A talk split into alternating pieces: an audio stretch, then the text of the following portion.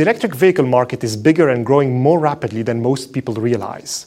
For instance, in the last quarter of 2018, the share of EVs in Chinese new passenger car sales was 7%, up from 2.1% in the first quarter of that year. Expectations are that by 2020, 4% of global new passenger car sales will be EVs. The impact of the electric vehicle revolution on the global economy is wide-ranging. Our report focuses on answering three key questions. What is the impact on demand for raw materials and commodity prices? What is the impact on mining companies? And finally, what are the challenges for the European power sector period between 2025 and 2030?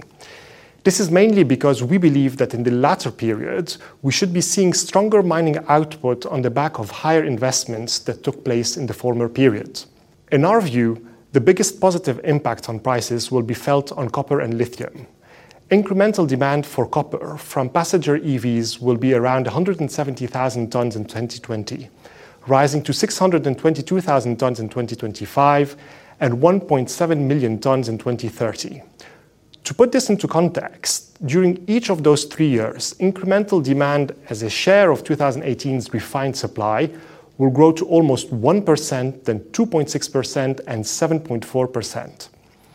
Considering that the market is currently in deficit, prices would be very sensitive to any additional demand.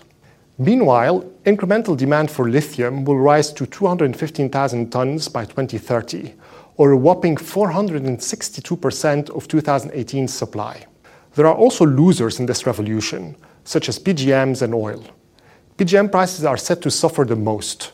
Traditional internal combustion engines use platinum and palladium in their autocatalysts to clean up exhaust fumes. EVs have no need for them. By 2025, we estimate that EVs will displace 28 tons worth of PGMs, or almost 5% of 2018's supply, and a further 100 tons by 2030, or almost 20% of 2018's supply. Palladium prices could suffer the most, as 80% of the demand for the metal comes from autocatalysts. The impact on oil is more complicated to measure, as one must observe the total fleet size to forecast the impact of EVs as opposed to new car sales.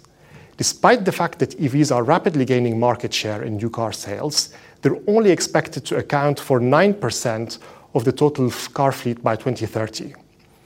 Our estimations are that EVs will displace 3.33 million barrels per day by 2030, but the biggest impact on oil displacement will come from fuel efficiencies.